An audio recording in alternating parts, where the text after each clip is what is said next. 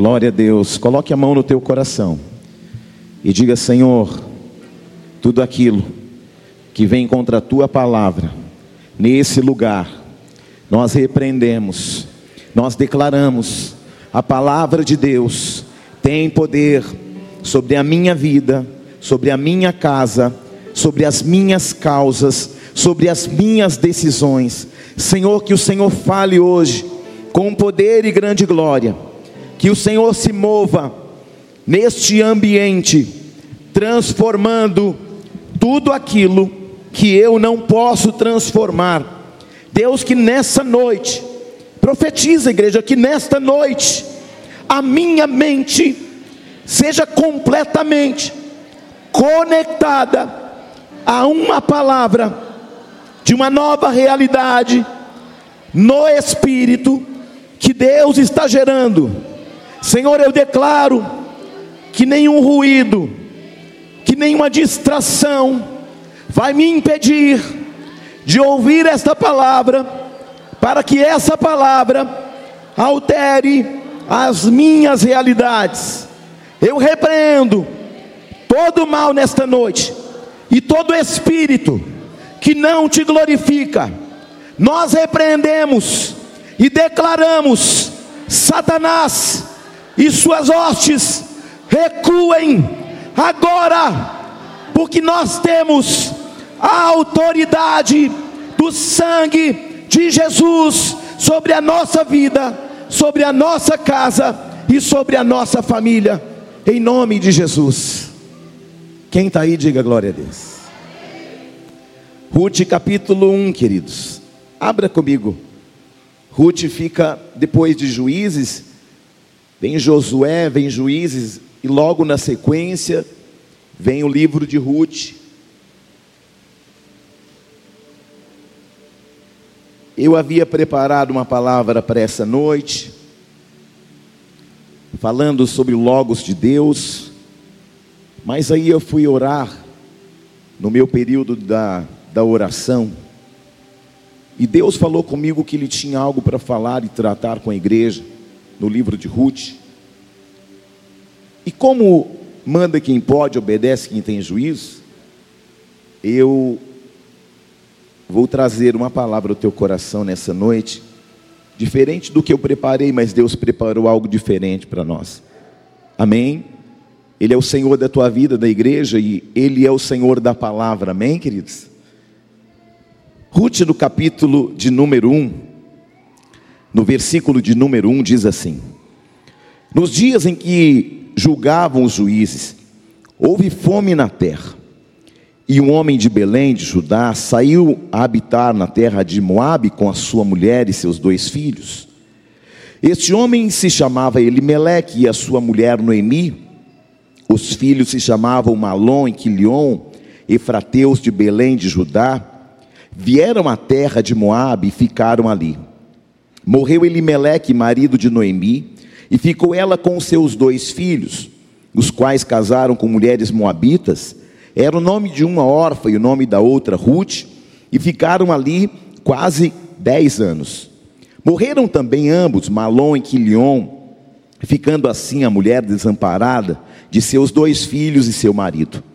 Então se dispôs ela com as sua, suas noras e voltou da cidade de Moabe, porquanto nesta ouviu que o Senhor se lembrara de seu povo, dando-lhes pão.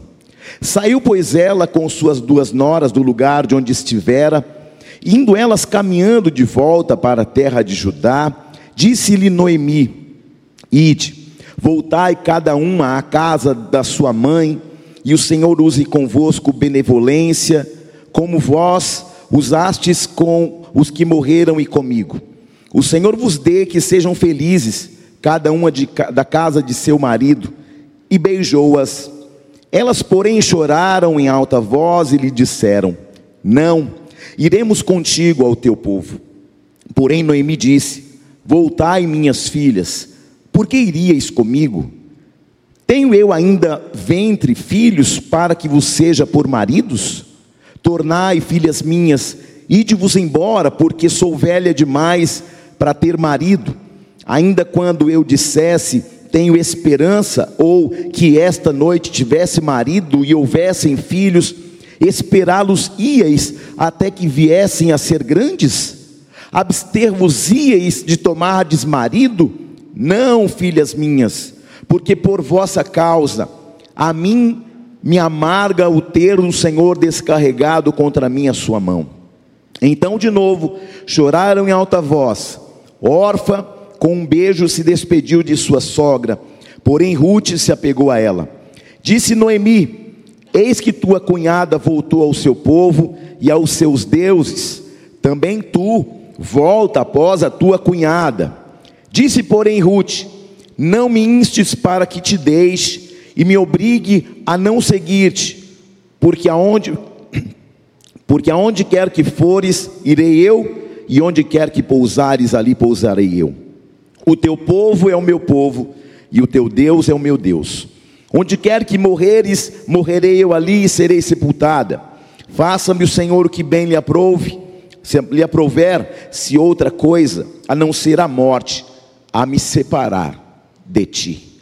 Vendo, pois, Noemi que de todo estava resolvida a acompanhá-la, deixou de insistir com ela. Amém? Pai, muito obrigado. A palavra é sempre tua e eu me coloco em total e absoluta obediência à tua palavra. Que ela possa produzir o efeito que os céus liberaram para esta noite. Senhor, sela esta palavra com o Espírito Santo no coração e na vida desta casa e que nós possamos decidir sempre alinhados à tua vontade, porque ela é boa, perfeita e agradável. Em nome de Jesus, que a tua palavra vá e ela cumpra aquilo pelo qual foi designada, em nome de Jesus. Amém. Assentai-vos, meus irmãos e irmãs.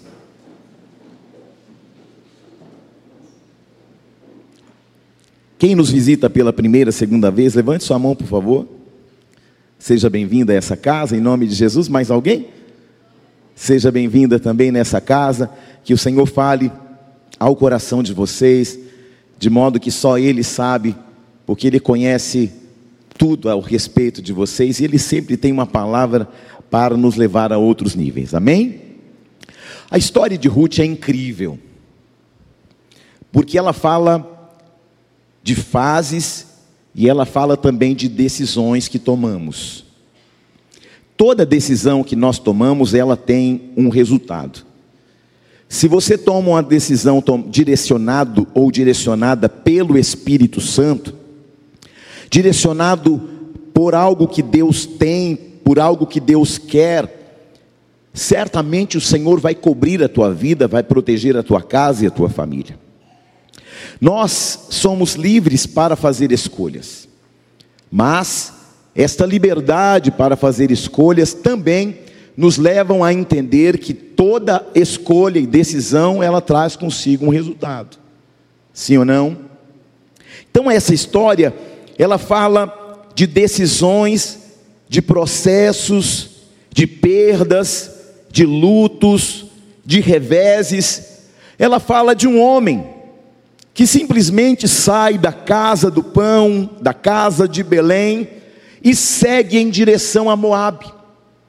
Porque, aparentemente falando, Elimeleque pensou assim: o nosso tempo em Belém terminou. Nós precisamos buscar uma oportunidade em outra casa, em outra cidade, em outras fronteiras, e ele então pega sua esposa Noemi, pega os seus dois filhos e eles saem de Belém e seguem em direção a Moabe. Quantas vezes nós tomamos decisões em cima de necessidades, em cima de nossas vontades, em cima de nossas dificuldades, em cima daquilo que falta, e aí, nós tomamos decisões e falamos, vou fazer porque eu acho que é o melhor. Mas existem, e eu tenho, durante os aconselhamentos, falado sobre os três pilares de toda decisão que eu e você precisamos tomar. E esses três pilares são fundamentais. Eu tenho que ter clareza, eu tenho que ter uma direção de Deus, e eu preciso sentir paz. Clareza, direção e paz. Se faltar um desses pilares, esta decisão não está alinhada à perfeita vontade de Deus. Quem está comigo? Então, do capítulo 1 até o capítulo 2, no versículo 7, só tem dificuldade, só tem escolha e decisões erradas, só tem perdas, só tem humilhações, só tem despedidas. E aí nós olhamos que a vitória de Ruth, Noemi, está em uma tomada de, de decisão que está dentro de um ambiente de fé, que está dentro de um ambiente de uma aliança.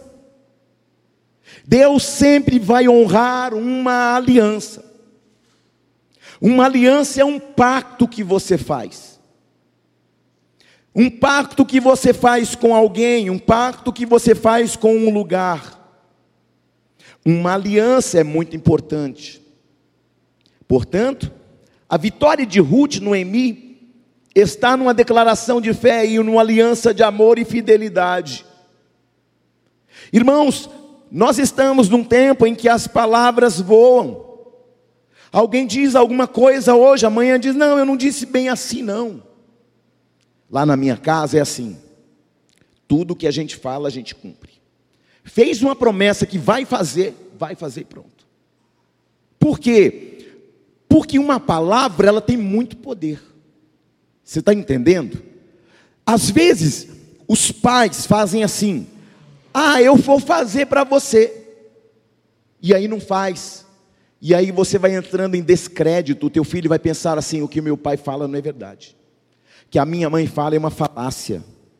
E aí, querido, toda palavra que você vai dando direção para o teu filho, ele vai achando: ah, é só mais uma palavra, não vai acontecer mesmo. Então, as, os nossos filhos, a igreja, a sociedade, tem que olhar para nós e encontrar em nós homens de palavra, homens de aliança. Amém? Porque a palavra de Deus diz que é sim, sim, não, não. O que passar disto é procedência maligna.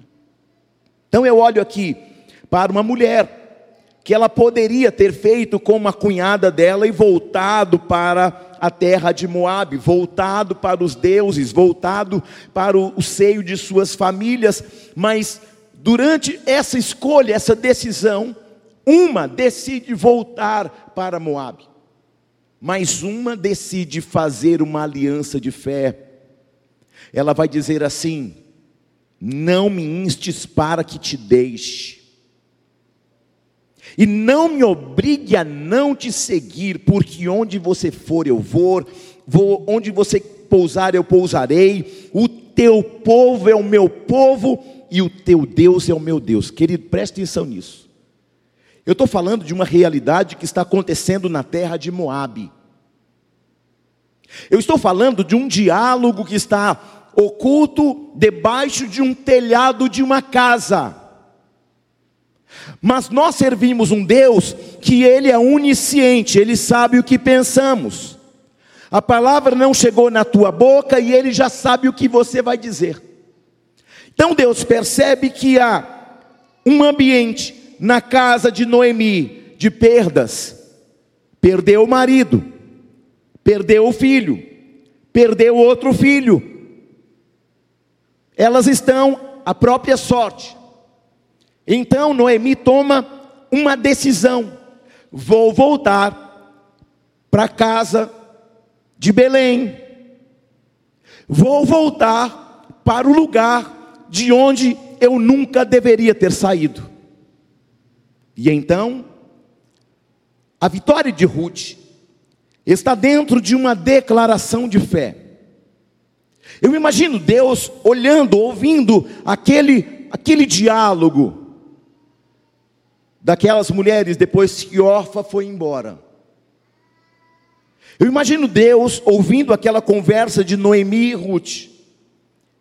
E aí, Ruth vai falando palavras de lealdade, palavras de fidelidade, palavras de amor. E ela vai dizer: Você não vai me obrigar a deixar de seguir você. Não me instes para que te deixe. Não me obrigue a não te seguir. Onde você for, eu irei. Onde você pousar, eu pousarei. Aí, querido, tem um ponto e uma vírgula aqui. De repente, Ruth fala assim: Sabe por que, que eu quero ir com você, Noemi? Porque o teu povo é o meu povo. Sabe por que, que eu quero ir para Belém com você, Noemi? Porque o teu Deus agora é o meu Deus também.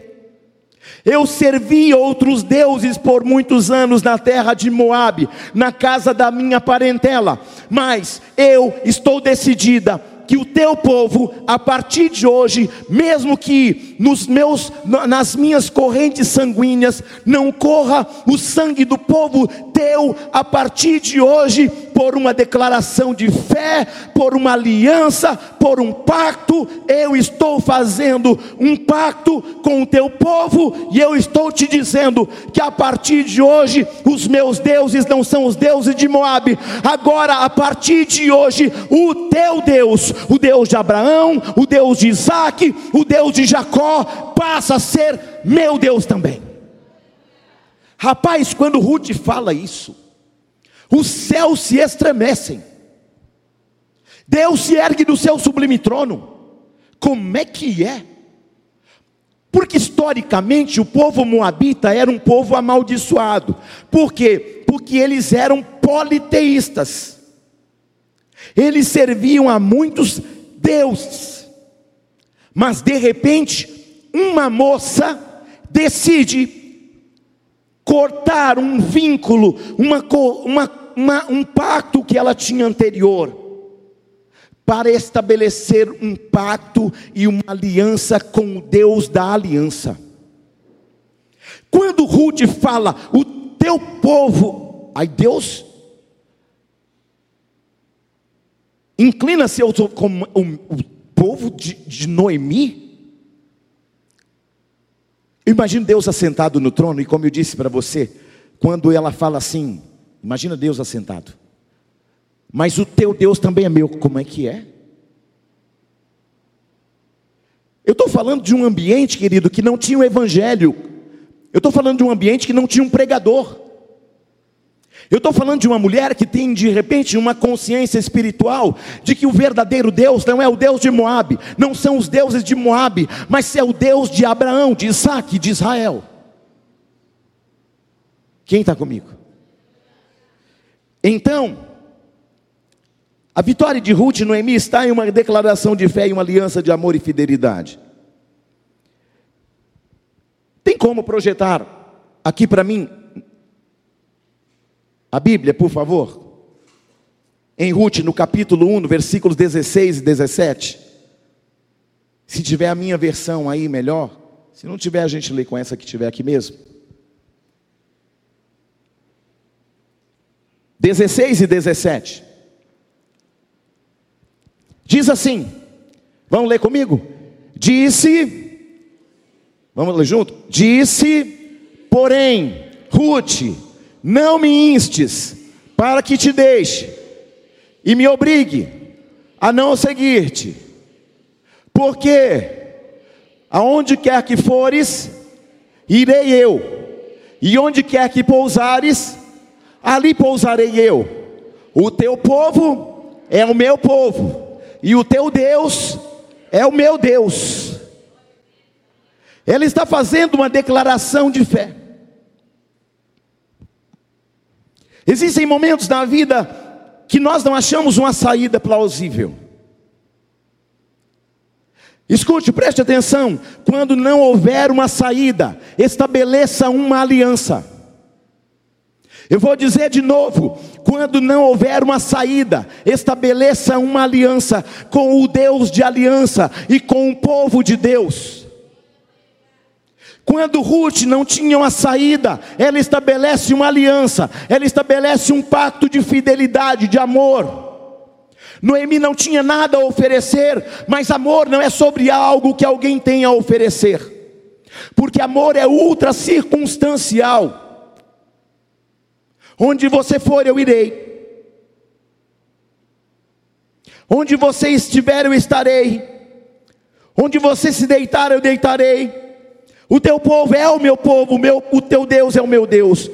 Se você morrer, eu morrerei junto, e serei sepultada junto. Faça-me o Senhor o que bem lhe aprouver, se outra coisa, a não ser a morte, a me separar de ti. Ela está dizendo: nem a vida, nem a morte, nem principados, nem potestades, nada poderá nos separar do amor de Cristo Jesus. Eu estou fazendo a conexão do que Paulo disse com aquilo que Ruth disse.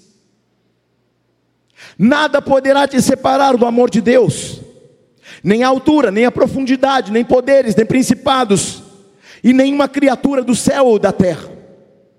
No dia que você levantou a tua mão e disse: Ah, eu quero Deus dos crentes, você está falando assim: a partir de hoje eu quero ser filho. Eu não quero ser mais um na multidão, eu quero ter uma aliança. Eu quero ter um pacto de amor com Deus de amor. Olhe para alguém e diga: quando não houver saída, estabeleça uma aliança. Queridos, eu vim te dizer que as crises na vida não darão a última palavra nem a palavra final na tua vida. Eu vim te dizer nessa noite que as crises não darão a última palavra. Eu vim aqui para te dizer que os juízes da terra não têm a última palavra. Eu vim aqui, movido pelo Espírito Santo, para te dizer que a medicina deste século não tem a palavra final. Eu vim aqui para te dizer que as circunstâncias da vida, que os revés da vida, que as perdas da vida não podem falar mais alto do Deus do que o Deus de Abraão, de Isaac e de Jacó. Eu venho aqui não apenas para te levar a um ambiente de, de uma mentalidade natural, mas eu venho aqui para te dizer que o Deus de Abraão, de Isaac, de Jacó, de Davi, de Elias, de Eliseu, de Paulo, de Pedro, continua sendo o Deus que rege a igreja a partir do seu sublime trono. Eu já vi tanta coisa ao longo do meu ministério. Eu já vi coisas impossíveis acontecendo. Eu já vi Deus fazendo tantas coisas, mas tantas coisas, querido, que eu poderia ficar aqui uma semana inteira contando cada uma delas. Comigo, com a minha casa, com os irmãos da igreja, com os meus irmãos pessoais, mas eu tenho visto Deus operar com poder e grande glória o tempo todo.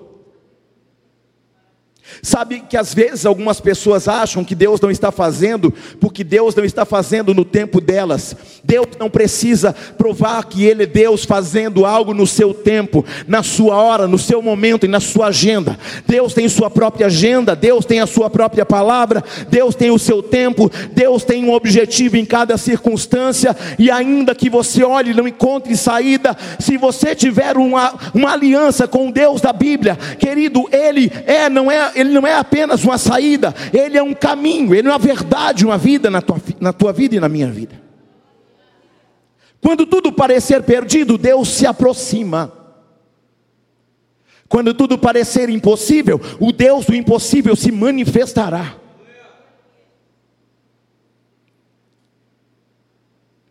Essa noite Deus vai gerar fé na tua família, no seu coração e na sua vida para que você possa sobressair a todas as dificuldades e ainda permanecer de pé, apesar dos momentos, das circunstâncias e da realidade que você está vivendo agora.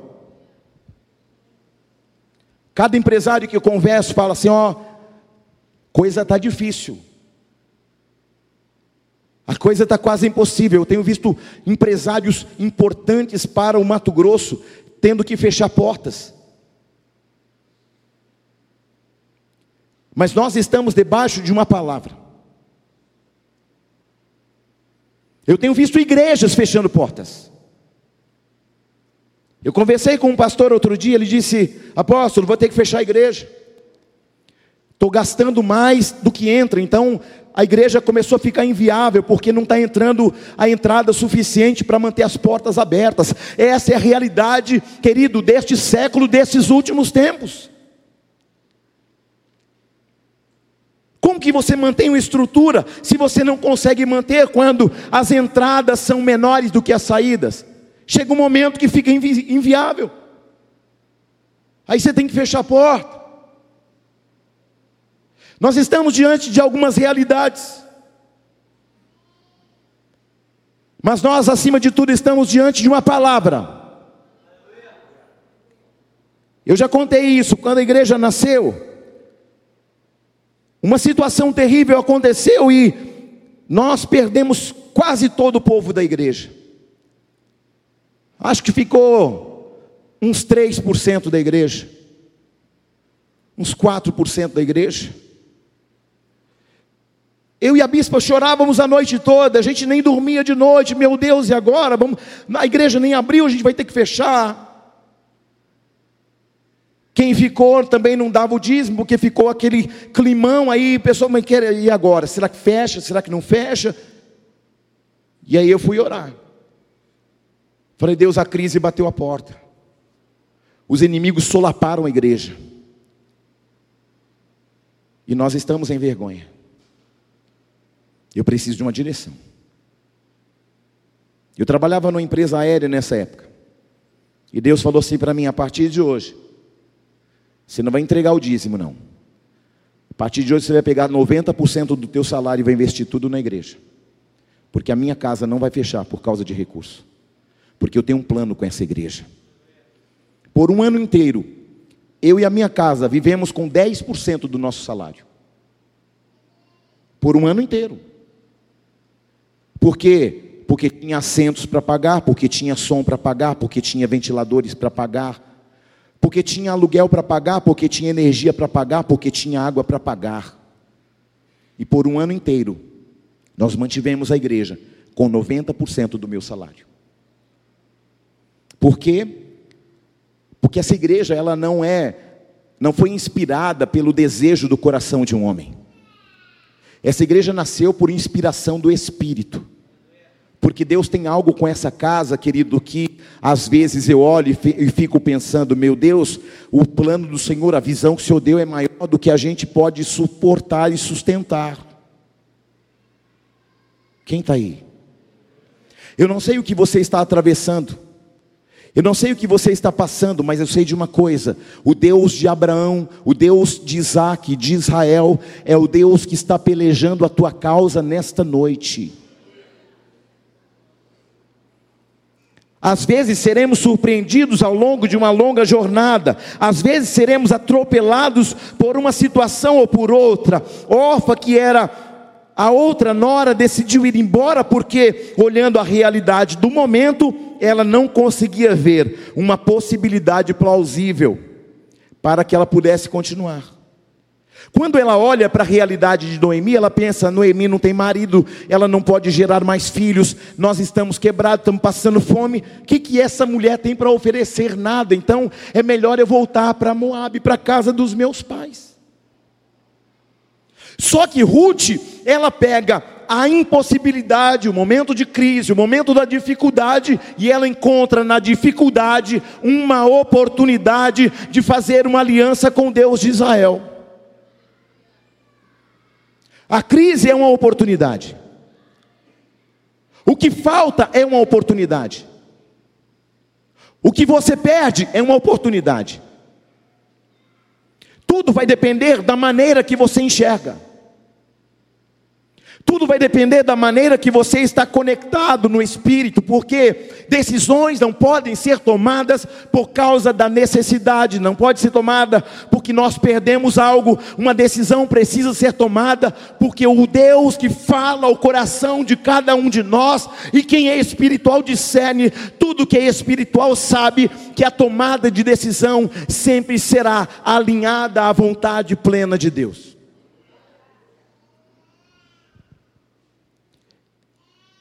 Quando Orfa olha para Noemi, ela nota que Noemi não tem nada aparentemente a oferecer.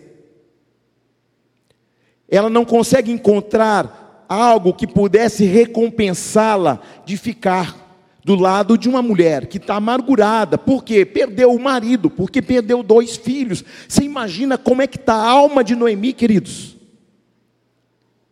Você imagina como essa mulher está emocionalmente? Essa mulher está baqueada espiritualmente. Essa mulher está quebrada financeiramente. Essa mulher está fragilizada pela perda. E essa mulher não tem uma saída clara, só voltar para Belém. Eu acredito que Noemi não criava expectativa de que Orfa e Ruth fossem de volta com ela. Ela não criou essa expectativa, estava tão, tão, estava tão moída pela vida. Às vezes a vida vai moendo a gente e aí a gente não consegue encontrar uma saída. Mas Orfa foi embora porque não via nenhuma aparente recompensa para que ela pudesse permanecer junto. Mas Ruth decidiu ficar.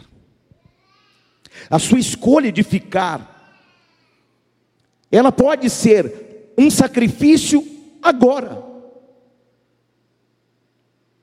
Mas Deus, que também é um Deus que olha para o sacrifício, recompensa aquele que se sacrifica, daquele que escolhe ficar num lugar de sacrifício para o momento de agora.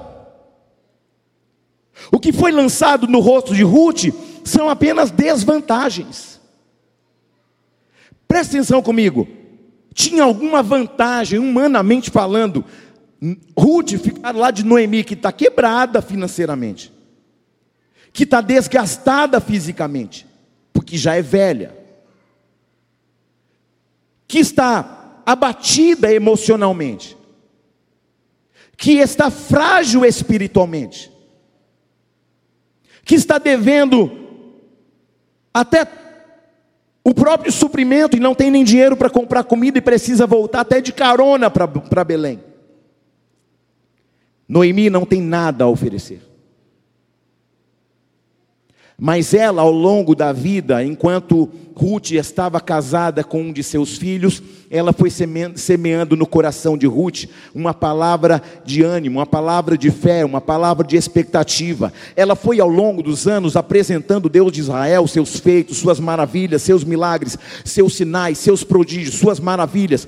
E queridos, a fé vem onde? Pelo ouvir, e ouvir a palavra de Deus. Ruth não tinha dimensão de que cada palavra falada pela boca de Noemi, enquanto tudo estava aparentemente bem, ela não tinha noção de que aquela palavra estava gerando fé e expectativa em seu coração. No dia mal, querido, às vezes pode faltar tudo, só não pode faltar a presença. Elas estavam em qual realidade? Estava faltando tudo. Embora Noemi estivesse amargurada, quebrada, falida, abandonada, mas Deus não havia abandonado a ela. E de repente, o Deus que tudo pode, o Deus que tudo vê, o Deus que abre portas, o Deus que chama existência o que não existe, ouviu a oração e a declaração de fé e a aliança e o pacto que Ruth fez com ele. Ruth não sabe, mas Deus concorda, o céu concorda com aquele pacto, com aquela aliança de amor. Você está aí não? O que foi lançado no rosto de Ruth são apenas desvantagens. Porque tem gente que só vê, só consegue ver desvantagens em ficar do seu lado. Se você ficar Olha a declaração de Noemi: se você ficar, eu não tenho mais filhos e não dá tempo de gerar filho para casar com você. Desvantagem. Se você ficar, eu não tenho o que fazer, eu estou quebrada, eu estou falida, eu estou amargurada. Se você ficar, ô oh, Ruth, não tenho o que comer. Se você ficar, Ruth, a gente vai para um lugar onde a gente, que aqui não tem nada, lá também a gente não vai ter nada. Mas Ruth ficou. E sabe o que acontece quando ela ficou? Ela encontrou favor de Deus, ela encontrou graça de Deus, ela encontrou respostas, ela encontrou um povo abençoado, ela encontrou uma família, ela encontrou um lugar de descanso, ela encontrou um lugar de suprimento, e o melhor, ela encontrou um bom partido, um bom marido, rico, importante em Belém. Escute, não permita que as crises de hoje te impeçam de ver o Deus que jamais desampara ninguém, agindo em teu favor.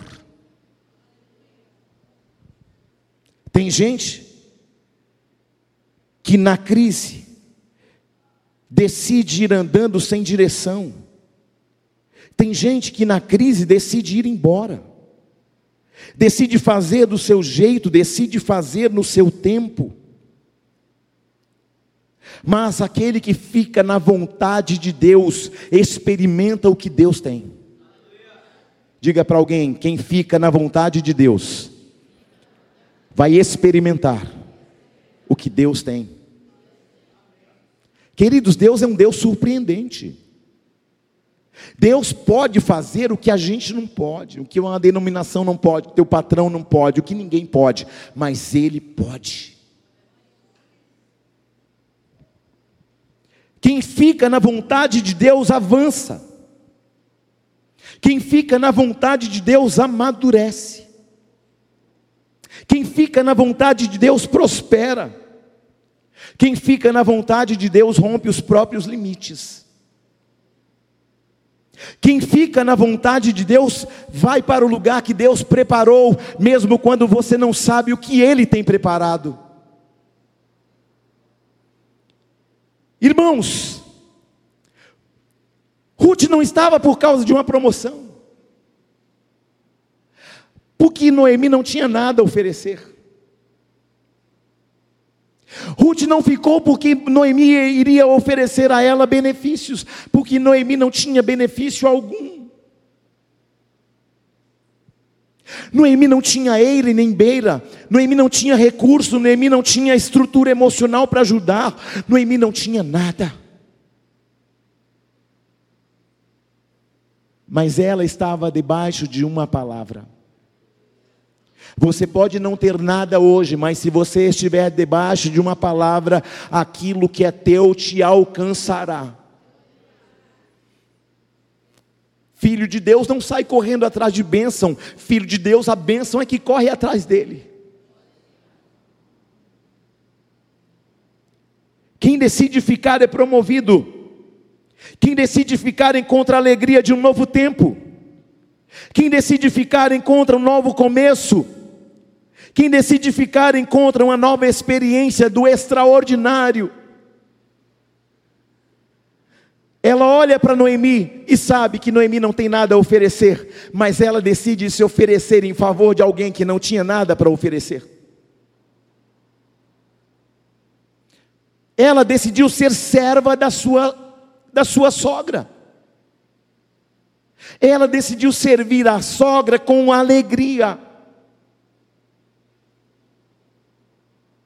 Quem está comigo? O que, que a gente tem que fazer nesse tempo? Parar de tomar como referência pessoas que desistiram. Eu vou falar de novo. Pare de tomar referência com pessoas que desistiram. De repente, o cara está pensando em divorciar. Aí ele vai tomar conselho com o cara que divorciou. Aí o cara que, que, divorciou vai falar para o cara assim: cara, agora minha vida está boa, eu vou para balada, eu tomo todas, saio com as mulheradas. Ele apresenta o benefício. Quando a mulher está pensando em divorciar, ela não pode conversar com uma mulher que divorciou. Porque um desanimado nunca será desanimado sozinho. Quem está comigo? Então eu preciso parar de tomar referência com quem desistiu. Você precisa parar de tomar de, é, atitudes ou decisões com a pessoa que ela não tem nada a oferecer para você. Por quê? Porque ela está num ambiente em que quanto mais gente desanimada, melhor. porque aí vai parecer que a minha decisão estava certa. Eu preciso parar de tomar referência com quem desistiu.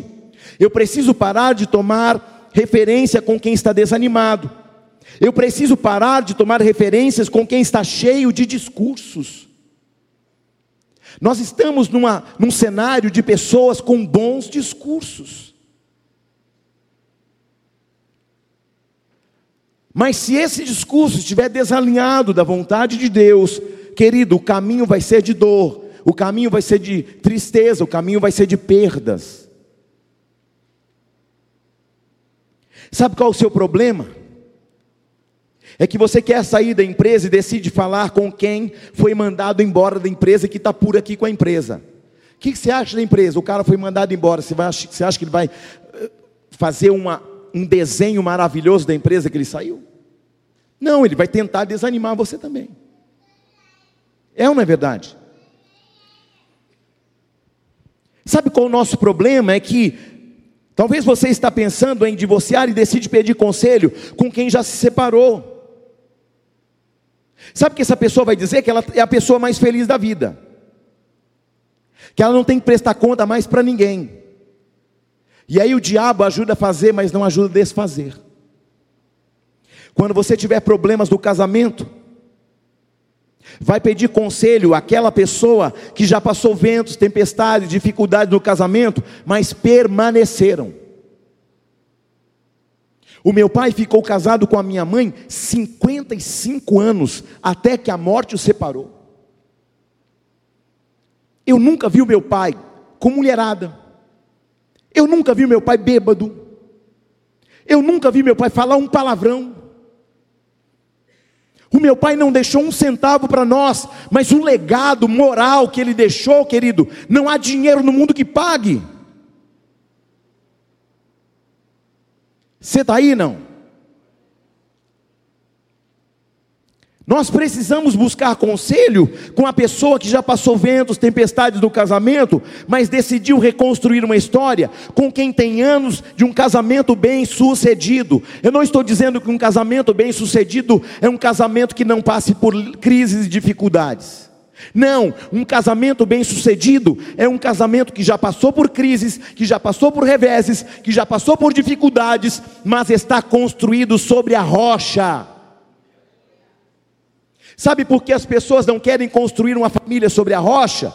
Porque dá trabalho escavar rocha. É mais fácil na areia.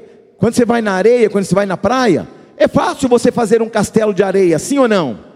Mas só que quando vem o vento, quando vem as ondas, o castelo de areia que você construiu rapidamente se desfaz também rapidamente. Agora constrói sobre a rocha para você ver. Ah, mas sabe por que, apóstolo, que eu não estou construindo a minha família na rocha? Porque dá trabalho. É difícil escavar na rocha. É difícil imprimir valores de caráter nos meus filhos. É difícil discipliná-los. E óbvio, há uma fase dos nossos filhos que eles dão trabalho. Eles acham que já sabem de tudo. Mas aí, querido, quando eu não sei o que fazer, eu vou para o joelho e falo: Senhor, desde o começo do meu casamento, eu estou escavando, é na rocha. Eu não, eu não casei para construir uma família sobre a areia, eu casei sobre a rocha. Os meus filhos nasceram em alicerces da rocha. Tem problema? Tem. Tem dificuldade? Tem. Tem luta? Tem. Mas nós estamos sobre a rocha. Você tem luta? Tem. Você tem dificuldade? Tem. Mas construa a tua família, teu casamento, o alicerce moral e espiritual dos teus filhos sobre a rocha.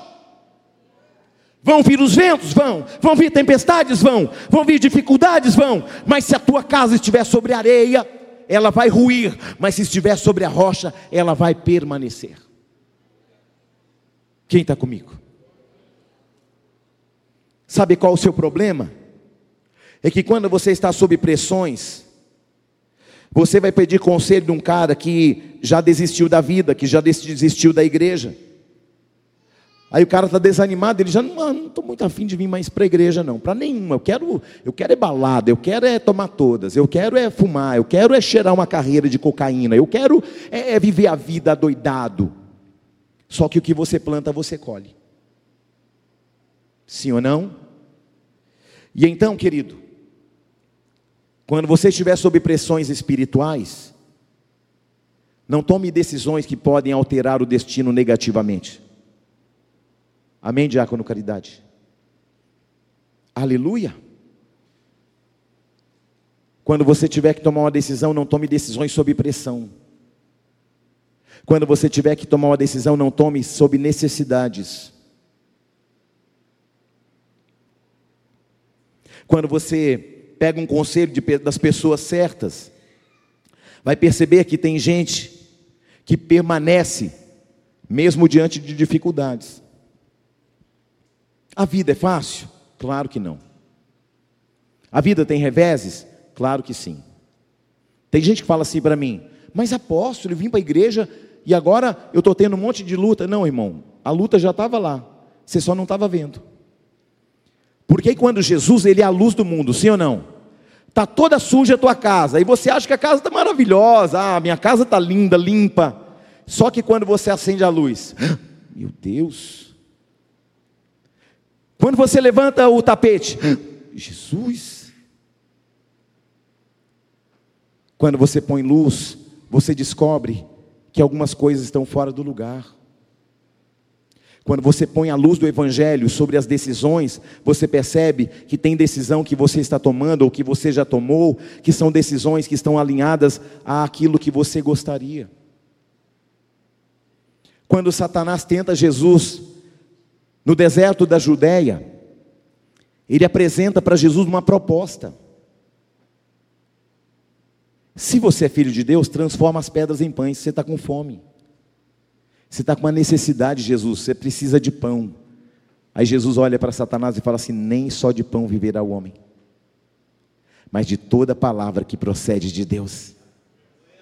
Queridos, escute uma coisa: nós não vamos decidir na necessidade, nós vamos decidir debaixo de uma palavra. E eu não estou te dizendo que não haverá momento que você vai ter que tomar a decisão de sair de determinados lugares.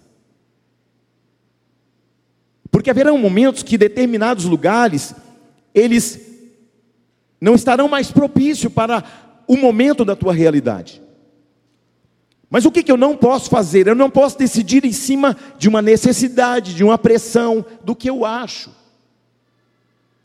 Vai haver momento que você vai ter que sair da empresa que você está. Vai haver um momento que você vai ter que despedir dos, dos, entre aspas, amigos que você agregou no tempo que você estava no mundo. Quando eu vim para a igreja, irmão, tinha um monte de amigos. Aí ficou, de todos os amigos que eu tinha, só ficou um. Ou seja, eu só tinha, eu só tinha um. Então há, momentos que você vai ter que beijar e sair correndo, irmão. Quando Elias passa a capa sobre Eliseu, Eliseu queima os carros, os cavalos. Eliseu se despede dos pais, porque ele entende que agora é uma nova realidade, mas ele estava como? Debaixo de uma unção e de uma direção. Eu não estou dizendo que você não tem que sair de alguns territórios, mas eu estou dizendo que você precisa ter certeza. Você está aí não? Glória a Deus. Então, a pessoa que decidiu não quer ser desistente sozinha. Ela quer levar você a desistir também. Existem pessoas à sua volta que tentam te convencer que desistir é o melhor caminho. Ah, desiste desse cara. Desiste desse casamento. Ah, desiste desse filho, dá, dá muito trabalho para você. Ah, decide desse, desse que você está discipulando, dá trabalho demais. Ah, decide, desse, decide sair do meio desse povo. Querido, onde a gente tiver, vai ter, onde a gente for, vai ter problema. Porque onde tem gente tem problema. Não é assim? Existem pessoas à sua volta que vão tentar fazer você desistir e mostrar para você que desistir é o melhor caminho. Mas essa noite é uma noite para você estabelecer uma fé inabalável, de você parar de ser levado pela desistência. Preste atenção: se vier um desemprego, você vai prevalecer. Se vier uma enfermidade, você vai prevalecer. Se vier uma falta, você vai prevalecer. Se vier uma luta no teu casamento, você vai prevalecer. Se vier uma perda humana ou sobre-humana ou natural, querido, você vai prevalecer. Se vier uma má notícia, você vai prevalecer. Quem está aí? Deus vai começar a gerar em você uma fé inabalável para que as circunstâncias da vida não te façam desistir. Pegaram um homem e disseram para ele assim: Ó, você está preso e a tua sentença é essa. Vamos fazer um furo, vamos cortar um pedaço do seu braço, vamos vendar os seus olhos, e a sua sentença é: quando terminar a última gota do teu sangue, você vai morrer. A gente não vai matar você, a gente só vai fazer um corte. Prenderam o homem e colocaram o homem vendado, amarrado numa cama e com uma lata d'água, duas latas de água, uma cheia e uma vazia. E aí com um furo na lata superior cheia de água. E aí de repente gotejava a água da lata de cima na lata de baixo. Aí o homem pensava: estou morrendo, estou morrendo, estou morrendo. Quando a última gota de água caiu dentro do recipiente, o coração do homem parou. E como que ele estava? Com o seu sangue completo dentro dele. Isso quer dizer o quê? Que às vezes as circunstâncias parecem ser maiores do que realmente são. Que às vezes um problema chega para mostrar para você que você precisa ir mais longe, que você precisa amadurecer, que você precisa fazer algo para mudar a tua realidade emocional e espiritual. Toda dificuldade é uma oportunidade de crescimento, de amadurecimento. Toda perda também é uma oportunidade para você avaliar aonde está o teu coração e o teu tesouro. Irmãos, eu já perdi tantas coisas. Tantas coisas, eu já perdi tantas pessoas. Uma vez eu perdi um amigo, um jovem, na minha infância eu perdi um amigo, a gente tinha mais ou menos na faixa de nove anos de idade. E esse meu amigo morreu com câncer na garganta. Eu fiquei chocado. Eu tinha um amigo na minha rua, ele, é, ele tinha sido um soldado na Segunda Guerra Mundial. E todo dia à tarde eu ia lá visitá-lo, porque ele, eu sempre gostei de falar com pessoas mais velhas. E todo dia à tardezinha eu voltava da escola, eu descia a rua lá da minha cidade, e eu ia lá falar com esse homem. E ele me contava das coisas da guerra. Ele falava, menino, você tem que ter juízo. E me davam conselhos como pai. Aí um dia ele me, me trouxe a farda do exército. Ó, oh, essa aqui era minha farda. Rapaz, eu ficava maravilhado com aquilo, com os conselhos, com as direções. E como eu ia na casa dele todo dia para ouvi-lo falar, porque era um homem muito sábio, já era um senhorzinho, a casa estava lotada de gente. Falei, ué, está tendo festa lá hoje? Ué, mas festa com todo mundo triste? Aí eu fui entrando, entrando, entrando, entrando, e foi a primeira vez que eu vi uma pessoa dentro de um caixão. Eu voltei chorando para casa, eu voltei desesperado para casa. Porque o meu amigo, meu conselheiro tinha morrido, eu tinha nove, oito anos de idade mas ele era o meu conselheiro. Ele falava: Filho, você precisa estudar. Filho, você precisa obedecer os seus pais. Filho, você precisa ser alguém importante. Filho, eu noto que você é um menino bom e eu, eu entendo que um dia algo muito especial vai, acontecer com você. Ele disse: Você. Eu falei, mas será que um dia eu vou entrar na guerra também? Ele falou assim: A vida já tem muitas guerras, filho. Hoje eu entendo de que guerras ele estava falando. Não são apenas as bélicas, são as guerras diárias que a gente enfrenta. As guerras com a família, as guerras com a sociedade, as guerras emocionais, as guerras espirituais. Eu não tinha dimensão daquele conselho. Mas aquele homem ajudou a cooperar com o meu caráter a ser um homem de bem. Eu já tinha isso em casa. O meu pai sempre foi um homem muito um homem de moral muito acentuado, um homem de uma palavra só. Todo mundo quando eu falava que era filho do seu Diomar, ser filho do seu rapaz do céu. As portas se abriam. O homem de uma palavra só, o homem que a palavra não fazia curva. Você está entendendo? Deus vai gerar em você uma fé inabalável e nenhuma perda vai impedir você de chegar aonde você precisa chegar. Eu declaro em nome de Jesus Cristo que nenhuma circunstância da vida vai impedir o que Deus tem com você. Deus tem algo com você, apesar dos limites, apesar das lutas, apesar das perdas, apesar de tudo, apesar das pressões espirituais, apesar das, dos diagnósticos, Deus tem algo contigo. Ele te escolheu, ele te elegeu, ele te amou, ele te ama mais do que você imagina. Jesus disse: Ninguém tem amor maior que este, de dar a sua vida pelos seus amigos.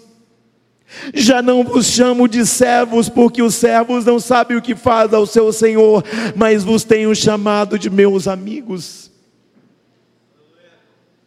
Quando as pressões chegam, eu falo: Jesus, tu és meu amigo. Quando as lutas chegam, eu falo: Jesus, Senhor é meu amigo. Quando existe uma realidade que eu olho e percebo que eu não posso fazer muito, eu falo: Senhor, eu não posso, mas o Senhor pode. Eu não tenho, mas o Senhor tem. Eu não sou, mas o Senhor é. Então eu vou tirar a minha mão e deixar o Senhor colocar a do Senhor. Eu vou tirar o meu pé e a minha presença e deixar o Senhor colocar a do Senhor, porque o Senhor sabe sempre o que faz. Deus sabe o que faz mas tenha sensibilidade para entender e ouvir a voz daquele que sabe o que fala, o que faz. Ele te conhece hoje, mas ele não te conhece de agora, ele te conhece até antes de você ser gerado no ventre da tua mãe. Então, por que te preocupas com amanhã? Noemi estava preocupada com amanhã, mas Ruth estava em paz, porque ela estava firmada numa palavra numa confiança de um Deus que Noemi tinha apresentado para ela. Noemi está desanimada, prostrada, falida, mal-humorada, chateada, ela está amarga, mas ela tem do lado dela uma pessoa que está de pé, uma pessoa que está inspirada, de uma pessoa que está encorajada, uma pessoa que tem um Deus de aliança com ela, uma mulher que até então estava no meio do povo de Moabe, mas até a partir daquele momento ela passa a ter uma aliança poderosa com Deus de Israel. Elas voltam para Belém. Quando elas chegam lá, Ruth não tem comida para a sogra, a sogra não tem força para trabalhar, está cansada, está doente, está doente emocionalmente, está fisicamente esgotada, está espiritualmente abatida e abalada, então ela está deitada, deprimida. Aí Ruth fala para ela assim: Minha sogra, o negócio é o seguinte: a gente não tem comida para comer, mas eu vou encontrar um lugar por aí, porque havia uma lei que dizia que, a, que na colheita não se podia colher tudo, tinha que deixar uma parte para trás para aqueles que não tinham o que comer pegar e rebuscar o, aquilo que sobrava dos cereais, dos milhos. Então, sabendo dessa lei, Noemi fala para ela aqui na nossa terra, nós estamos na época da colheita. E em toda colheita, os donos das propriedades deixam parte da colheita para trás para os moribundos, para os órfãos, para as viúvas, para os que não têm nada. Então você escolhe um lugar e vai colher espigas aonde Deus levar você. Ela segue, mas não segue sozinha. Eu entendo que Ruth, quando sai de casa, ela não sabe a direção. Ruth não sabe onde rebuscar as espigas. Ruth mal fala direito a linguagem e a cultura daquele povo, mas ela segue porque ela sabe que elas têm fome. Mas acima de tudo, acima de tudo, ela sabe que ela tem um Deus por ela. Um Deus que direciona, um Deus que ensina, um Deus que leva exatamente aonde precisa chegar. Então Deus vai conduzindo o caminho de Ruth e ela vai escolher uma fazenda aleatoriamente, entre aspas, é Deus guiando ela. Ela pensa, eu vou entrar aqui. Deus coloca paz no coração dela, ela tem clareza, ela tem direção, ela tem paz. Ela entra.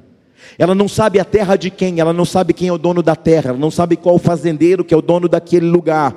Ela percebe que está todo mundo colhendo, e na medida que eles vão colhendo, ela vai seguindo atrás daqueles homens que colhem, e ela vai com um saco colocando as espigas que sobram.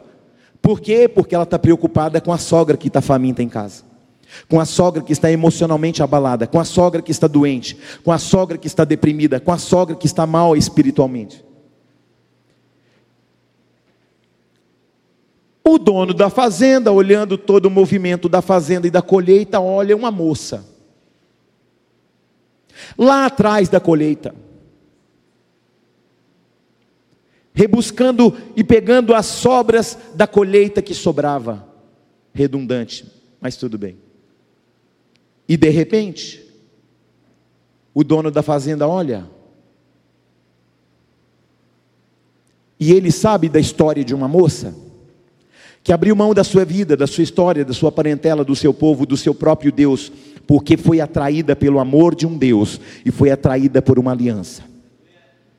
Ruth não tinha nem chegado em Belém, mas o que Ruth fez, a declaração de Ruth chegou na frente. Ninguém conhecia Ruth, mas a fama de Ruth, a aliança de Ruth, o pacto de Ruth chegou na frente dela. Então esse homem, dono da fazenda, chamava Boaz. Aí ele pergunta: quem é aquela moça que está colhendo lá no as espigas de milho, os cereais? Oh, ela falou que o nome dela é Ruth. Como? Ruth. Deixa mais sobrar, deixa ela colher mais ainda. Por quê? Porque o nome dela chegou primeiro que ela. Porque a vida espiritual chegou primeiro. Porque a fama chegou primeiro. Porque a aliança chegou primeiro. E de repente, a palavra diz que ela, depois que ela colheu, ela procura, esse homem procura Ruth. E a palavra vai dizer que Boaz, então disse Boaz a Ruth: Ouve, filha minha, não vás colher em outro campo, nem tampouco passes daqui, porém aqui ficarás com as minhas servas, estarás atenta ao campo. Eu estou no versículo 8 do capítulo 2. Do capítulo 2. Não dei ordem aos servos que não te toquem. Ele está gerando proteção para ela. Quando tiver sede, vai às vasilhas e bebe do que os servos tiraram. Então ela, inclinando-se com o rosto em terra, lhe disse: Como é que me favorece e fazes caso de mim, sendo eu estrangeira? Respondeu Boaz e disse: Bem me contaram tudo o que fizeste a tua sogra, depois da morte do teu marido, e como deixaste a teu pai e a tua mãe a terra onde nasceste e vieste para um povo que dantes não conhecia. O Senhor retribua o teu feito e seja cumprida a tua recompensa do Senhor, o Deus de Israel, sob cujas asas viestes buscar refúgio. O Senhor é o nosso refúgio, Ele é a nossa fortaleza, Ele é nosso socorro. Ele está dizendo: Você não está nas minhas terras, você foi direcionada pelo Espírito Santo. Você não está rebuscando as, aquilo que você acha que é sobra, não. Deus te trouxe aqui para te suprir abundantemente. E eu tenho uma palavra ao teu coração nesta noite.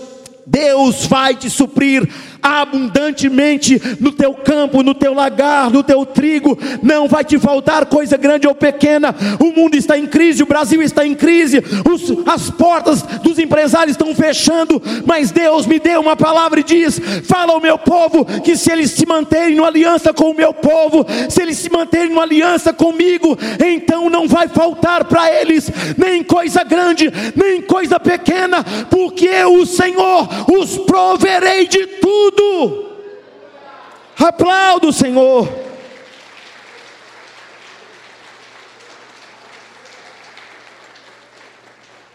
E para encerrar,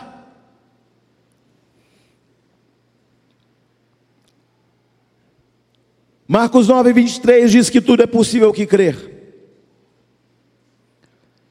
A palavra de Deus vai te levar a uma nova expectativa de fé a partir dessa noite. Nós vamos olhar algumas realidades de alguns homens da Bíblia e você vai ver que Deus transformou a todas elas.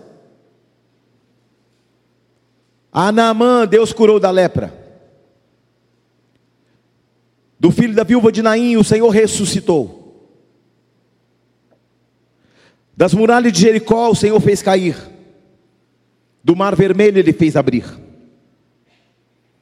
Da reconstrução dos muros, 52 dias da vitória de Davi com Golias, da cura do rei Ezequias, o sol se detendo e a lua parando no vale da batalha contra os amorreus.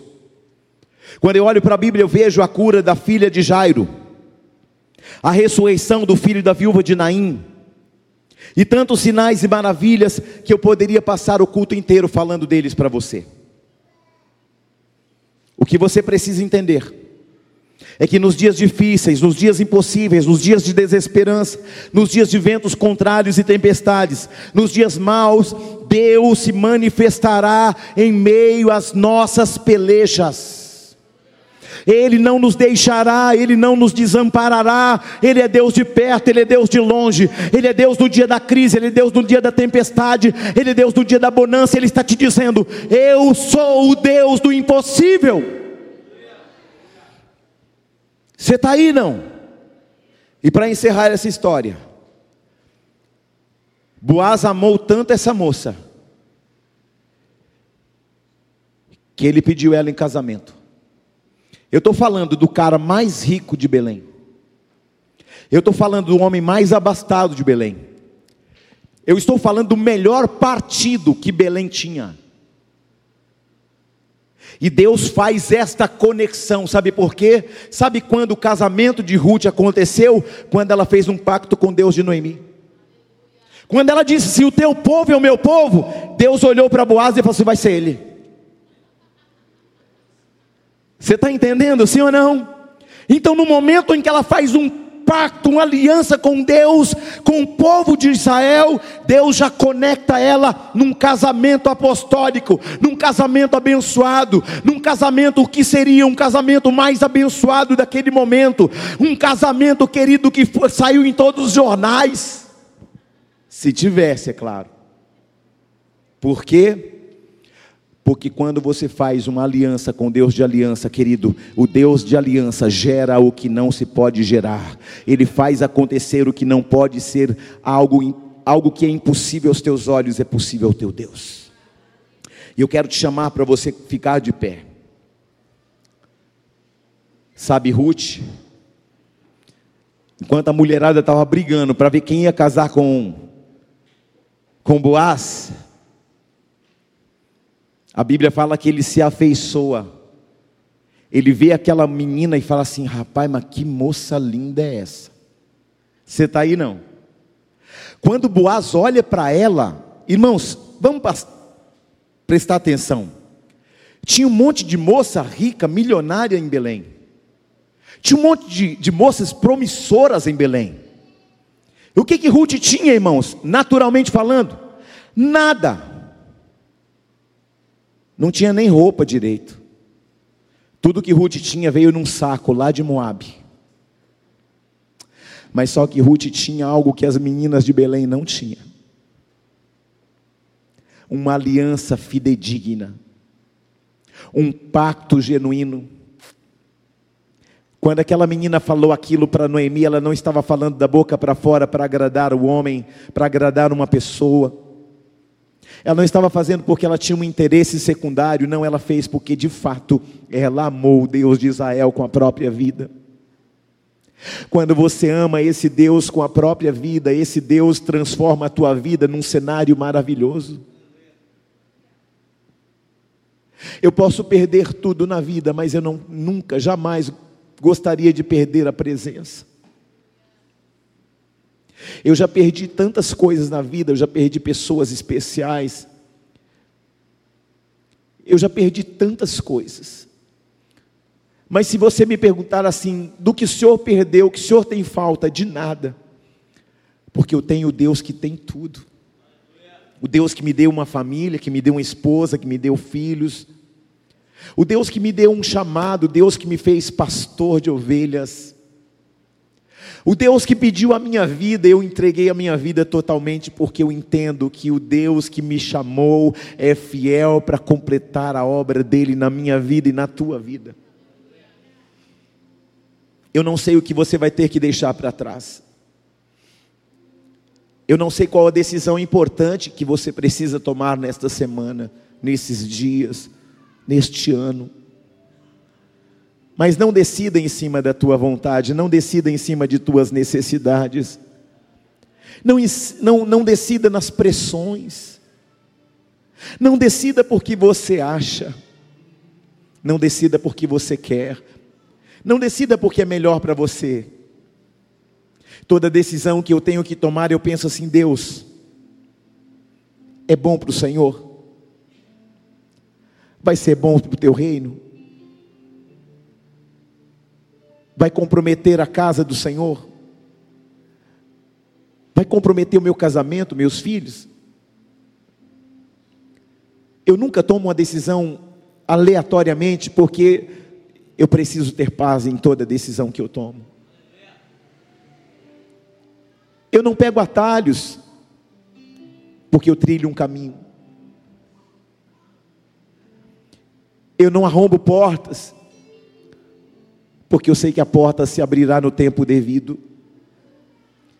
E eu sei que Ele sabe tudo ao teu respeito.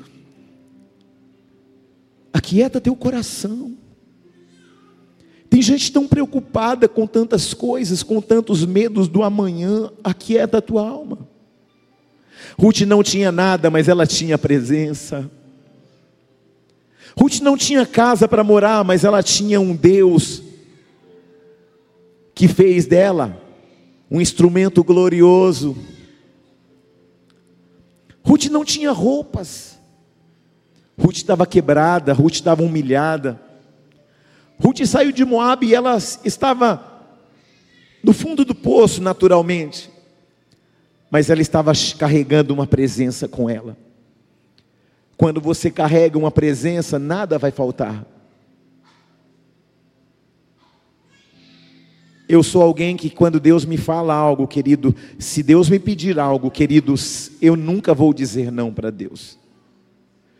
Tudo, tudo, tudo, absolutamente tudo que Deus me pediu, eu disse: Senhor, faça-se segundo a tua vontade.